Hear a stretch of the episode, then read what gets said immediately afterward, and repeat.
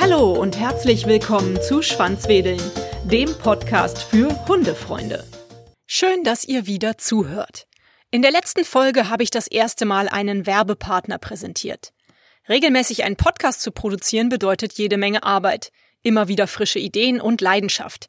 Ich mache das total gerne. Zum einen, weil ich immer wieder richtig tolle Menschen kennenlerne bei meinen Interviews und zum anderen, weil ich hoffe, euch, den Hörerinnen und Hörern, damit einen Mehrwert zu bieten. Und gleichzeitig muss ich natürlich auch von etwas leben. Deswegen bin ich froh, Werbepartner gefunden zu haben, die mich bei der Produktion meines Podcasts unterstützen.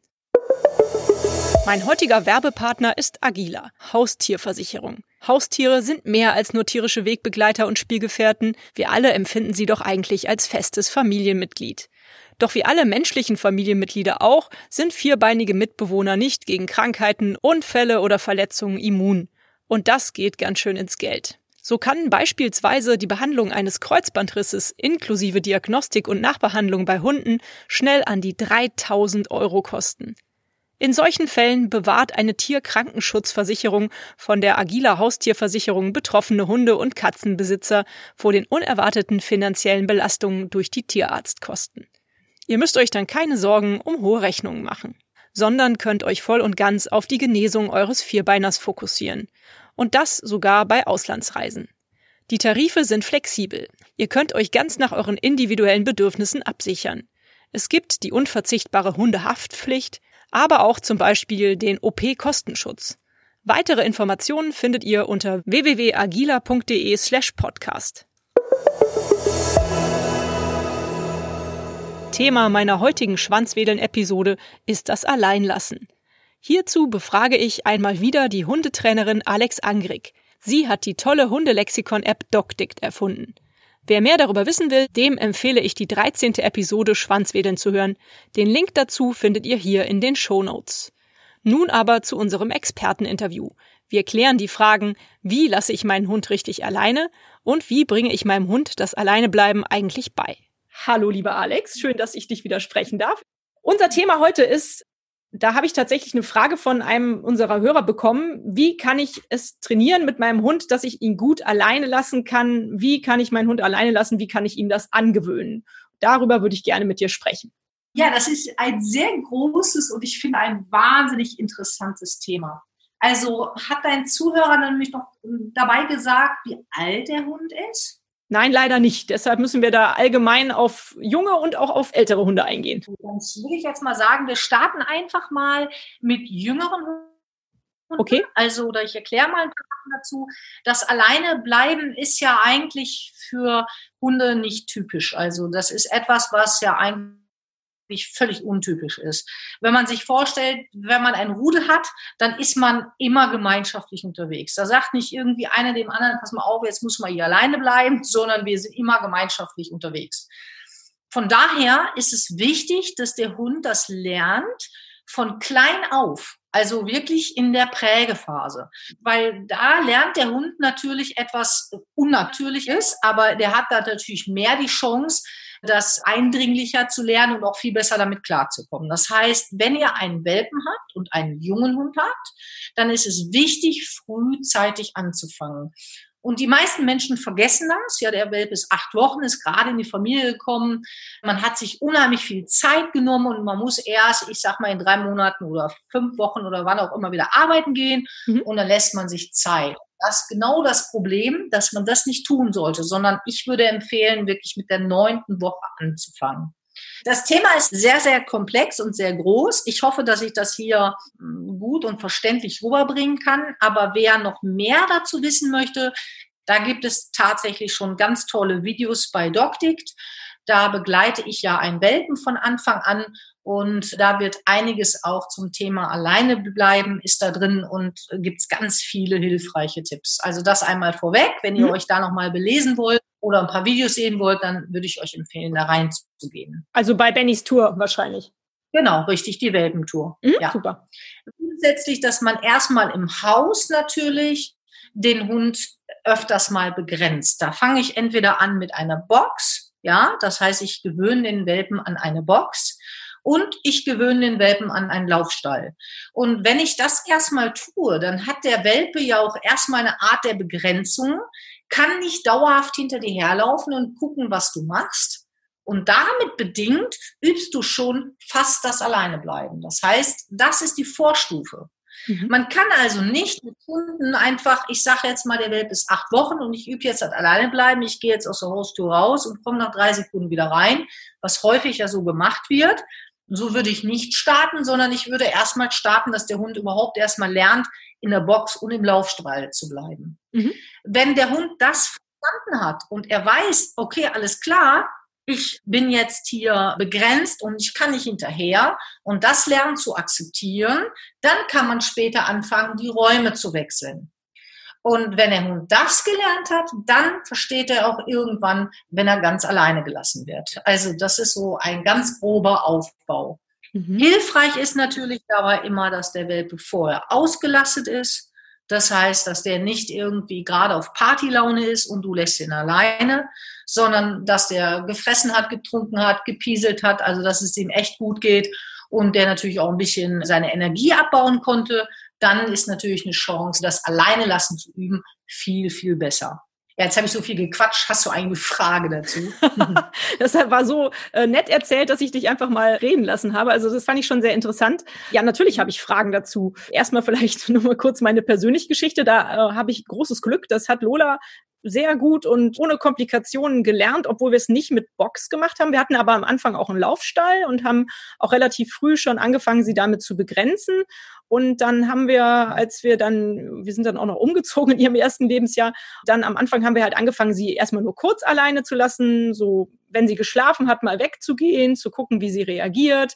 Und dann haben wir sie mal eine Viertelstunde zu Hause alleine gelassen, sind nur mal um den Block gelaufen, haben auch ein bisschen gehört, ob sie bellt oder nicht. Auch so schon langsam aufgebaut. Und sie hat das super mitgemacht und sie kann das total gut. Sie freut sich riesig, wenn wir nach Hause kommen. Aber sie ist, in der Beziehung ist sie ein ganz pflegeleichter Hund.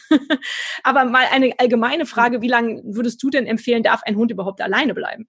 Ich würde es nicht länger als vier Stunden machen. Also in der Not vielleicht fünf Stunden, aber das ist tatsächlich, finde ich, die höchste Grenze. Ne? Ich meine, wenn wir davon sprechen, wir haben einen ganz alten Hund und der ist irgendwie, weiß ich nicht, der pennt fast den ganzen Tag, dann finde ich es auch nicht schlimm, wenn er mal eine Stunde länger oder zwei alleine gelassen wird.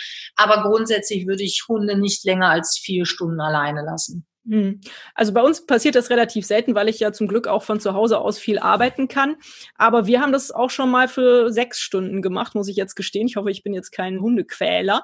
Aber wir haben dann tatsächlich auch wirklich vorher einen auspowernden Spaziergang gemacht und haben eigentlich dafür gesorgt, dass ansonsten alles gut ist für den Hund. Und das hat auch geklappt. Aber klar, das ist hier bei uns nicht die Regel oder so. Ne? Aber wahrscheinlich hast ja. du recht, dass man das nicht so lange ausdehnen sollte grundsätzlich. Ja, ich sage ja, wenn es mal zu einer Notsituation kommt, und das kann sicherlich im Alltag mal passieren, dann ist das auch kein Thema. Aber grundsätzlich finde ich vier, vier Stunden durchaus legitim. Alles, was drüber ist, finde ich auch nicht mehr ganz so gut. Aber wie gesagt, so wenn das mal eine Ausnahme ist, da finde ich jetzt auch nicht schlimm. Ja, aber das ist so ein bisschen der Grundsatz von mir, vier Stunden. Mhm, finde ich gut. Da habe ich übrigens auch noch einen ganz tollen Tipp wenn man das macht, dass man den Hund so lange alleine lässt und wenn es jetzt halt vier Stunden sind, sollte man sich immer, finde ich, die Option offen halten, dass man einen Notfallknopf hat, sozusagen. Bei uns sind das unsere lieben Nachbarn, die auch einen Hund haben. Und wenn wir wirklich sagen, okay, wir lassen Lola jetzt eine ganze Weile alleine und wir kommen wahrscheinlich erst nach vier, fünf oder sechs Stunden wieder, dann sagen wir auch Bescheid. Erstens haben die einen Schlüssel, wenn jetzt wirklich mal dauerhaft gebellt werden würde, könnten die eingreifen. Und zweitens, man kann ja auch immer mal verhindert sein. Ne? Man kann kann irgendwie, keine Ahnung, einen blöden Verkehrsunfall, Auffahrunfall haben und steht irgendwo oder man steht im Stau. Und dann finde ich es immer gut, irgendjemanden anrufen zu können und zu sagen, Mensch, Mist, der Hund ist alleine, bitte geh hin und kümmere dich drum. Das finde ich irgendwie auch wichtig für mich ja, finde ich eine schöne Möglichkeit. Wenn man die Möglichkeit hat, dann würde ich die auch nutzen. Da habe ich noch mal einen Tipp zu. Also es gibt eine App auf dem Markt, die heißt Hundemonitor. Aha. Und die finde ich auch echt gut, weil da kann man nämlich den Hund zu Hause beobachten. Das heißt, man kann eine Kamera hinstellen und kann praktisch so den Hund zu Hause ja, beobachten und auch mal gucken, wie, wie es ihm eigentlich. Und das ist auch eine ganz gute, hilfreiche App, um den Hund, wenn man das alleine bleiben übt, dass man da wirklich noch Kontrolle hat und hat eine Chance zu sehen, wie geht es meinem Hund eigentlich dabei. Ja, cool. Also ich weiß, dass es da tatsächlich auch so kleine Roboter gibt, die den Hund so ein bisschen verfolgen, wie so ein Staubsauger-Roboter oder so und, und nach dem gucken mit einer Kamera. Aber die App, das hört sich nach einem einfachen Weg an, das zu beobachten. Finde ich klasse. Schön. Wie heißt die nochmal? Hundemonitor. Super. Jetzt haben wir ja eben angefangen zu reden über junge Hunde, also über Welpen. Was ist denn jetzt aber, wenn dieser Zuhörer, der mich das gefragt hat, vielleicht schon einen älteren Hund hat oder vielleicht auch einen älteren Hund sogar aus dem Tierschutz oder so, schafft er das auch noch, seinen Hund alleine lassen zu können? Das kommt wirklich drauf an, ob der Hund das gelernt hat. Und auch da kommt es wieder auf den Typ drauf an. Es gibt Hunde, die lernen leider das Alleinebleiben niemals. Es gibt solche Hunde, die habe ich ausreichend in meiner Hundeschule gehabt, weil die von Geburt an einfach nie gelernt haben, allein zu sein.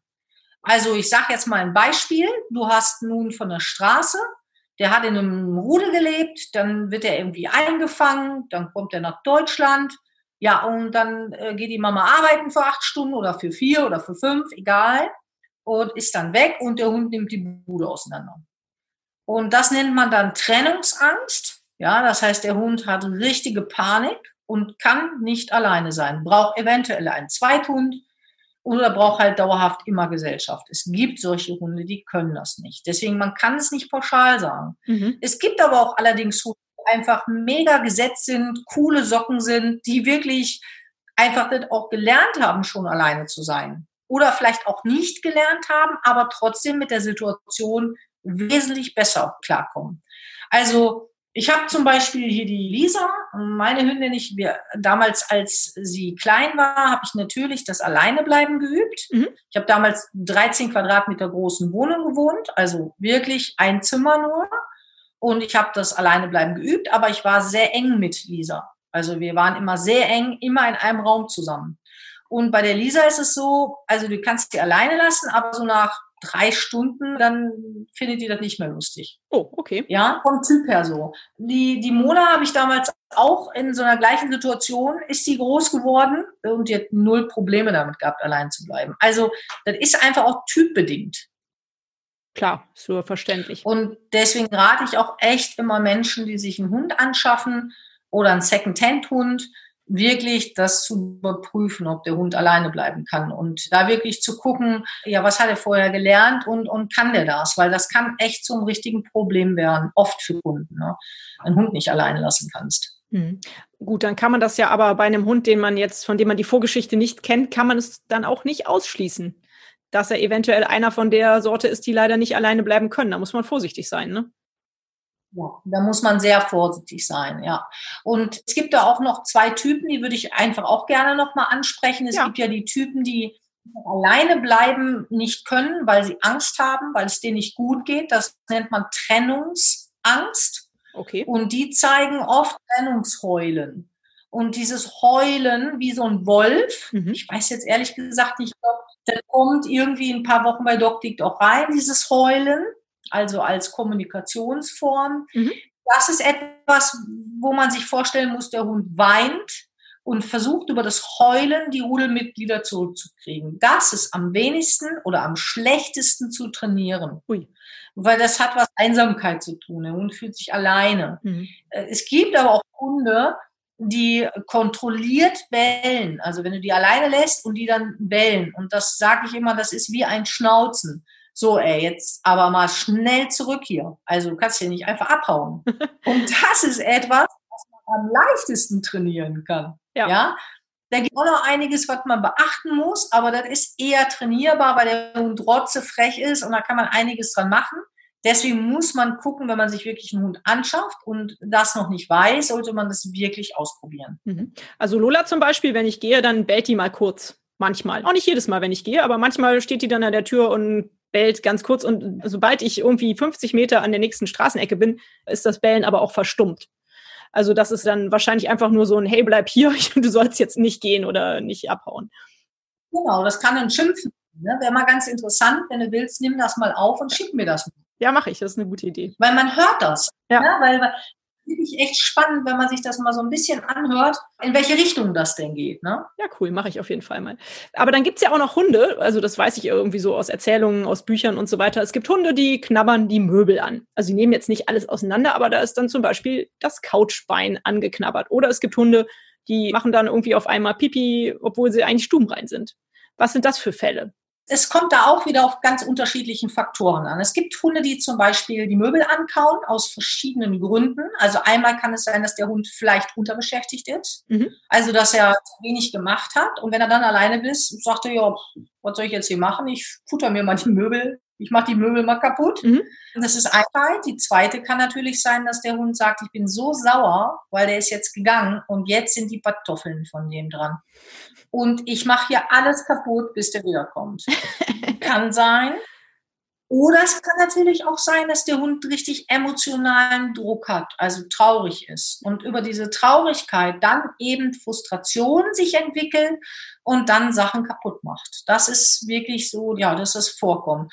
Und gibt noch einen Grund, es gibt Hunde, die einfach Spaß daran haben. Also ich habe die dollsten Sachen erlebt weil sie die, Couch ist so auseinandergerupft, ne? einmal das Kissen auseinandergenommen und die Federn springen und man kann es dann immer machen. Also das ist echt so, Frauchen ist aus dem Haus, ich mach Party.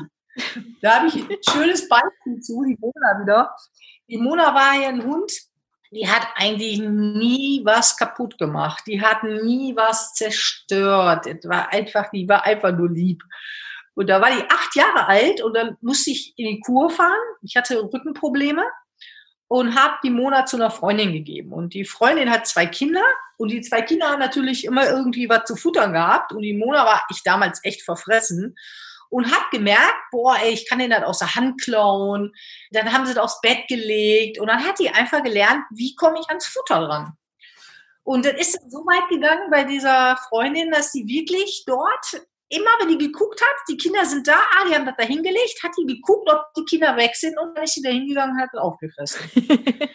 und dann war es hinterher so, als ich die da wieder gekriegt habe, das werde ich niemals vergessen, das war so schön. Ich nehme mit dem Auto sehr viel, weil ich ja Trainerin bin und viel unterwegs bin. Ja, und im Auto haben die so einen schönen Liegeplatz, wo die sich aber bewegen können, aufstehen können. Und der war total süß ich steige aus dem Auto raus, gehe zum Hausbesuch und habe dann was vergessen, gehe zurück und du siehst richtig, wie die Mona auf dem Liegeplatz aufsteht, guckt sich um, ob ich weg bin. Oh, alles klar, ich bin weg und fängt an, meine Butterbrote auseinanderzunehmen. also, nach dem Motto, ey, ich bin froh, die Alte ist weg, jetzt kann ich mich hier um die anderen Sachen kümmern. Also, Das ist eine coole Geschichte. Dabei fällt mir nämlich auch noch was ein. Zeitlang hat Lola, wenn wir sie zu Hause allein gelassen haben, hat sie sich aufs Sofa gelegt. Sie weiß ganz genau, dass sie das nicht darf. Und sie lag auch niemals auf dem Sofa, wenn wir zurückkamen. Aber es waren eindeutig die Kissen platt gedrückt. Einmal war ziemlich viel Staub und Dreck auf dem Sofa zu finden. Also es war ganz klar, sie hatte sich aufs Sofa gelegt, als wir nicht zu Hause waren. Hat sie sich wahrscheinlich auch gedacht, na, wenn die Katze aus dem Haus ist, tanzen die Mäuse auf den Tischen. Und da haben wir dann mittlerweile, legen wir dann immer was aufs Sofa drauf, was das Drauflegen unmöglich macht. Und seitdem hat sie das dann jetzt auch nicht mehr versucht. weißt du, was das Schöne noch dabei ist? Das Bewusstwerden dazu, welcher Respekt da eigentlich noch ist. Ja, weil bei dir ist es so, sie legt sich nur aufs Sofa, ja, und probiert es natürlich nur dann, wenn ihr nicht da seid. Ja. Und es gibt Hunde, ja, die würden so dreist sein, das vor der Nase der Besitzer zu machen, zu sagen, ich provoziere die, das ist mein Platz, mein Privileg und so weiter. Das muss einem nochmal bewusst sein. Es ist zwar eine Strategie und ist auch echt süß, ne, aber wie gesagt, trotzdem ist es immer noch sehr nett eigentlich, ne? weil sie sagen, jetzt probiere ich das mal aus, diesen Weg, jetzt können wir uns auch mal hinlegen. Auf jeden Fall. Ich habe noch äh, zwei wichtige Fragen meiner Ansicht nach. Einmal diese Sache, wenn der Hund jetzt wirklich irgendwie ja ins Haus strullert oder halt Möbel ankaut oder halt auch viel bellt, wenn man weg ist. Was kann man tun? Kann man noch mal einen Schritt zurückgehen und das Alleinlassen noch mal ganz sanft Schritt für Schritt aufbauen?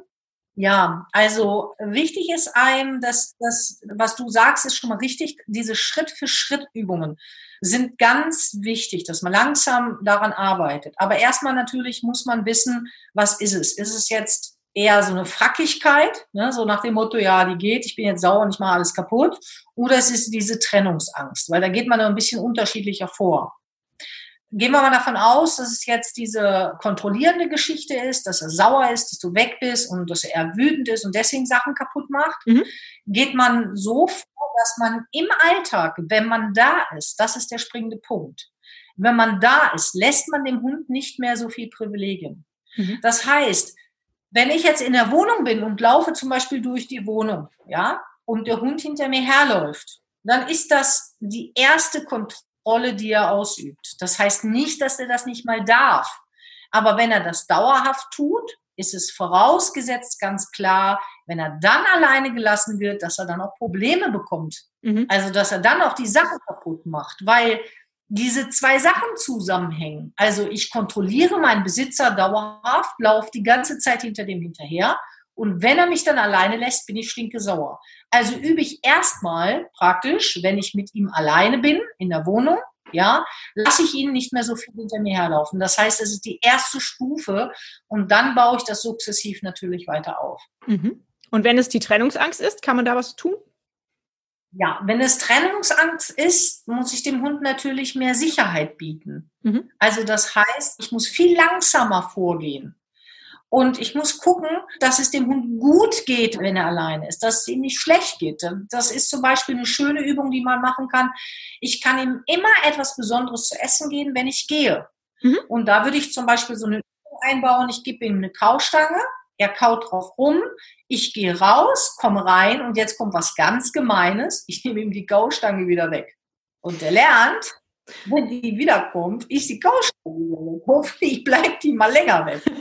Und ich solche Sachen natürlich, das ist eine Sache von vielen Sachen, die man üben kann, damit der Hund einfach mehr ja, Lust bekommt, auch alleine zu sein, dass es nicht so schlimm ist. Hm. Finde ich gut. Ja, das habe ich auch mal irgendwo gelesen, ganz am Anfang, als ich viel über die Hundeerziehung studiert habe, dass man irgendwie eine Art Ritual einführen könnte, wenn man sich verabschiedet, bevor man geht. Ne? Also ich mache mittlerweile einfach nur so, dass ich sage, Lola, pass gut aufs Haus auf, bis später. Das ist alles. Aber irgendwie sowas kann man machen, ne? also so Rituale einführen.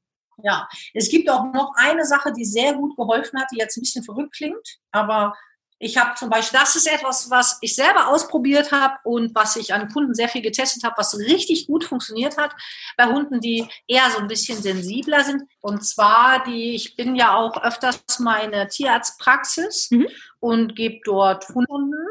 Und die Lisa mag Tierärzte einfach nicht. Und die muss dann in dieser Praxis, in so einem Praxisraum sein und hört mich dann wenn ich da mit Kunden agiere. Und die ist dann eher so in die Richtung Trennungsangst. Also Mama, ich will nicht alleine sein in der Praxis. Und dann mache ich Folgendes. Ich gehe praktisch in diesen Raum wieder zurück, wenn die so rumjammert. Mhm. Ja. Und dann schicke ich die auf die Decke zurück. Also ich bin wirklich hart und sage jetzt ab auf den Decke, jetzt Schluss hier. Dann mache ich die Türe auf, gehe wieder raus und mache das gleiche nochmal, sofort. Mhm. Und mache das gleiche zehnmal hintereinander, weil die dann immer wieder vor der Tür steht und guckt natürlich, wo ich bin. Mhm. Und nach dem zehnten Mal guckt die mich ganz traurig, auch echt so ein bisschen depressiv an, so nach dem Motto, oh, ey, jetzt kommt die schon wieder rein und meckert hier mit mir rum. Oh. Aber dann liegt genau. Und das fällt mir als Trainerin auch echt schwer zu tun. Aber es ist verrückt, ihr geht's gut damit. Also es ist wirklich alles gut. Die legt sich dahin und schläft und ist zufrieden schläft nicht depressiv, sondern gibt auf und sagt, ja, komm, da lass sie mal, die kommt immer rein, schimpfen und geht dann wieder. Das ist etwas, was nicht so einfach ist, emotional, für mich als Mensch auch und als Trainerin weiß ich, aber es tut ihr gut ja. und danach schläft die tief und fest und Super, ja, guter Tipp. Ja. ja. ich hatte zum Beispiel auch diesen, was du eben gesagt hast, dass man einen Kausnack geben kann, bevor man geht. Das habe ich auch am Anfang gedacht, dass es eine gute Idee ist. Dann hat aber irgendeiner von meinen Freunden hat eingewandt, dass es vielleicht auch gefährlich sein kann, weil es gibt ja Hunde, die oft Kausnacks zu schnell essen, also jetzt vor allem Knochen, also so harte Knochen und so ein Kram und dann große Stücke verschlucken und irgendjemand meinte so, oh, sei mal vorsichtig, nicht, dass sie sich dann gerade verschluckt, wenn du rausgehst oder wenn du mal gehst und äh, dann liegt der runter und du kannst nicht helfen. Deswegen sehe ich davon mittlerweile ab und gebe ihr lieber was, wenn ich zurückkomme und sage dann, feiner Hund, hast brav gewartet oder so. Und dann gebe ich ihr ein Leckerchen, wenn ich wiederkomme. Ist das auch in Ordnung? Ja, bei deinem Hund klappt ja alles. Dann kannst du dann auch lassen. Stimmt, kann ich auch lassen, stimmt. Aber ich freue mich so, die zu sehen, dann kriegt ihr auch mal ein Leckerchen. kommt zurück und der Hund will ja, wenn er jetzt zum Beispiel irgendwelche Probleme damit hat, ja. und nicht, dass du gehst und du kommst wieder und gibst ihm noch was, dann will er dich ja gar nicht weggehen lassen. Weißt du, Stimmt, okay, ja. Aber generell finde ich das ein sehr wichtiger Hinweis, gut, dass du es ansprichst. Es ist ganz wichtig, damit sehr achtsam umzugehen. Hm. Es gibt so ein ganz junges Mädchen, die hat so was ganz Tolles erfunden. Und zwar so eine, so ein Gummiknochen, ich kann es jetzt kaum beschreiben, ich weiß auch nicht mehr, wie das heißt. Das ist so eine Gummiklammer, sage ich jetzt mal dazu. Mhm. Da steckst du oben den Knochen rein machst den zu und wenn er den Knochen aufgegessen hat, kann er das letzte Stück nicht runterschlucken. Ah, cool. Das finde ich richtig gut. Aber was ich zum Beispiel auch ich persönlich sehr viel gebe, ist Markknochen, große Markknochen. Habe ich noch nie gehört, dass da was passieren kann. Also natürlich solche großen, ja. die der Hund nicht runterschluckt. Es gibt Bauartikel, die man sicherlich auch geben kann, ohne dass was passiert. Aber es ist alles wirklich mit Vorsicht zu beachten weil da sind schon viele Unfälle passiert. Ja. Also da sagt eine Tierärztin zum Beispiel zu mir, das ist der Hauptverdienst von Tierärzten. Neulich habe ich gelesen, verschluckte Stöckchen sind der Hauptverdienst von Tierärzten. Also auch das kann gefährlich sein, muss man ein bisschen aufpassen. Ja, schön. Dann haben wir doch aber, glaube ich, zum Thema Hund alleine lassen, soweit alle Dinge beleuchtet. Oder fällt dir noch was ein?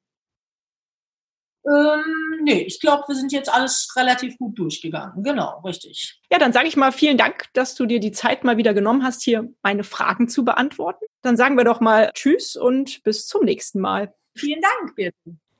Das nächste Gespräch mit Alex führe ich in vier Wochen. Habt ihr Fragen an Alex, Anregungen oder Themenvorschläge? Immer her damit. Die E-Mail-Kontaktadresse findet ihr hier in den Show Notes. Uns und unseren Fellnasen wünsche ich vor allem bleibt gesund. Hat euch dieser Podcast gefallen, dann teilt ihn doch mit euren Freunden und gebt mir eine 5-Sterne-Bewertung, denn nur so werden auch andere Hundefreunde auf den Podcast aufmerksam. Nun knuddelt euren Hund und gebt ihm ein Leckerchen und sorgt für ein Schwanzwedeln. Bis zur nächsten Folge. Wuff und tschüss.